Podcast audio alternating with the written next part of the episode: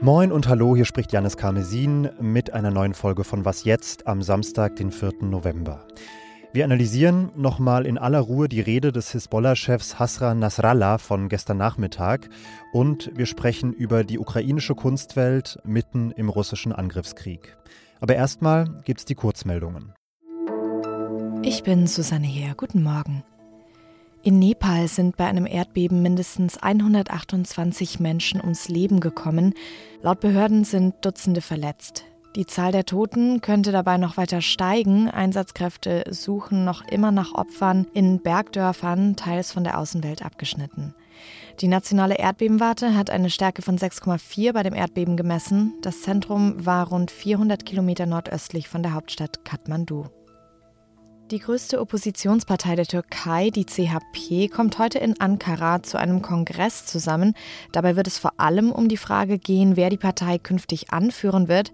Der aktuelle Parteichef Kemal Kilicdaroglu hatte im Frühjahr an einer Stichwahl gegen Amtsinhaber Recep Tayyip Erdogan verloren.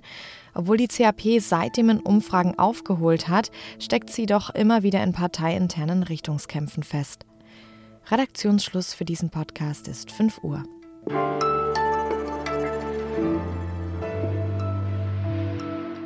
Viele Schulen im Libanon haben gestern Nachmittag den Unterricht frühzeitig beendet. Profifußballvereine haben ihre Trainingseinheiten verschoben und auf öffentlichen Plätzen und in Cafés haben sich die Menschen zum Public Viewing versammelt wie vor einem WM-Finale. Der Grund für diese ganze Anspannung war dieser Mann.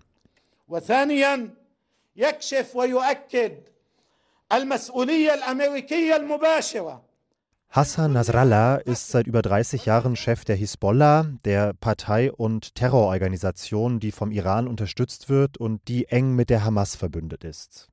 Er hatte eine Rede angekündigt, die erste seit dem Überfall der Hamas auf Israel am 7. Oktober. Und die große Frage war, ob aus den Auseinandersetzungen zwischen der Hisbollah und dem israelischen Militär der letzten Wochen möglicherweise ein größerer Krieg werden könnte. Soweit ist es nicht gekommen, das hat Roland ja schon gestern im Update berichtet. Nasrallah hat aber betont, die Hisbollah sei weiter zu allem bereit. Was das jetzt bedeutet, kurz- und mittelfristig, das kann mir Stella Männer erklären, hoffe ich zumindest, unsere Korrespondentin in Beirut. Hallo Stella. Hallo. Mir kam das ja gestern etwas seltsam vor. Nasrallah, der normalerweise ständig Ansprachen hält, spricht erst drei Wochen überhaupt nicht. Dann kündigt er diese Rede an mit viel Tamtam -Tam und die ist dann unterm Strich ja doch sehr viel erwartbares Getöse. Was glaubst du denn, wollte er mit diesem Auftritt bezwecken? Ja, ich habe eigentlich zwei Erklärungen. Zum einen könnte es sein, dass Hassan Nasrallah heute vor allem gesprochen hat, weil er durch seine lange Abwesenheit in die Kritik geraten ist. Die Hisbollah wurde von der Hamas scharf kritisiert, zu wenig Unterstützung zu leisten und auch Analysten haben Nasrallahs Schweigen als Zeichen für Machtlosigkeit interpretiert. Zum anderen kann man diese Abwesenheit aber auch als ein bewusst einkalkuliertes Spiel betrachten. Denn mit dieser Ankündigung, plötzlich doch zu sprechen, hat Nasrallah eine sehr große Unsicherheit und Angst verbreitet. Und genau diese Unsicherheit kann als Teil der psychologischen Kriegsführung der Hezbollah angesehen werden. Denn ein vollumfänglicher Eintritt der Hezbollah in einen Krieg hätte ja riesige Auswirkungen, weil es dann wahrscheinlich zu einem regionalen Krieg kommen würde. Und genau diese Drohung ist für Israel natürlich alles andere als angenehm. Okay, was, also was für ein Signal geht denn jetzt ganz konkret aus von dieser Rede in Richtung Israel und der Verbündeten? Also Nasrallah hat ja in der Rede auch die USA sehr direkt angesprochen. Nasrallah hat sehr klar gemacht, dass Israel weiter vom Grenzgebiet aus angegriffen werden wird von der Hisbollah. Welches Ausmaß dieser Beschuss haben wird, das hat Nasrallah aber nicht gesagt. Er hat aber eher gesagt, dass dieses Vorgehen halt an das Vorgehen der israelischen Armee im Gazastreifen gekoppelt ist. Ansonsten hat die Hisbollah aber auch nochmal betont, dass sie in die Vorbereitung des Angriffs der Hamas ähm, nicht involviert gewesen sei. Ob das jetzt stimmt oder nicht, sei mal dahingestellt. Und ähm, diese eine Aussage kann aber auch als eine Art Zeichen der Deeskalation verstanden werden, dass man die Schuld dafür nicht auf sich nehmen möchte. Damit distanziert sich ja die Hisbollah-Führung auch so ein Stück weit von dieser Attacke der Hamas auf Israel. Und zuletzt gab es ja ohnehin schon Klagen von Hamas-Anführern, dass sie sich von der Hisbollah eigentlich mehr Unterstützung wünschen würden. Ist dieses Bündnis vielleicht gar nicht mehr so eng, wie man eigentlich angenommen hatte zuletzt? Also, dass sich Nasrallah distanziert hat vom Angriff der Hamas, ähm, würde ich in erster Linie als Zeichen interpretieren, dass die Hisbollah kein Interesse hat, dass äh, sie weiter in den Krieg hineingezogen wird. Auf der anderen Seite hat Nasrallah sehr, sehr lange und ausführlich erklärt in seiner Rede, inwieweit die Angriffe der Hisbollah im Grenzgebiet in den letzten Wochen der Hamas geholfen haben. Er hat gesagt, dass dadurch israelische Truppen vom Gazastreifen ins Grenzgebiet abgezogen wurden und ähm, dass dadurch ganz klar der, die Hamas unterstützt wurde und ähm, dass kann man schon als klare Reaktion auf diese Vorwürfe von der Hamas sehen. Ansonsten hat sich Nasrallah auch in anderer Hinsicht solidarisch gezeigt, indem er zum Beispiel den Anschlag der Hamas als richtig bezeichnet hat und als notwendig. Vielen Dank für die Analyse, Stella. Sehr gerne.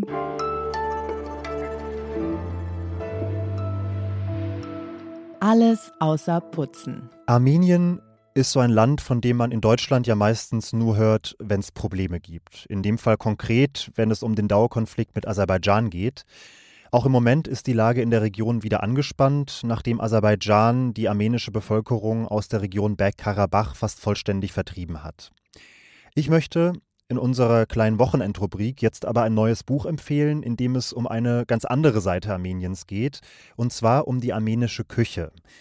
Das Kochbuch heißt Jerewan, also wie die armenische Hauptstadt, und es ist voll mit Rezepten, die ich in den nächsten Wochen unbedingt ausprobieren möchte. Auberginenröllchen mit Walnüssen, Olivensalat mit Granatapfelsirup, Kichererbsen, Kartoffelklöße, mit Hülsenfrüchten gefüllte Kohlblätter, aber auch jede Menge Desserts, Fisch- und Fleischgerichte. Den Link zum Buch habe ich Ihnen in die Shownotes gepackt und wie immer gilt, immer schön beim lokalen Buchladen kaufen.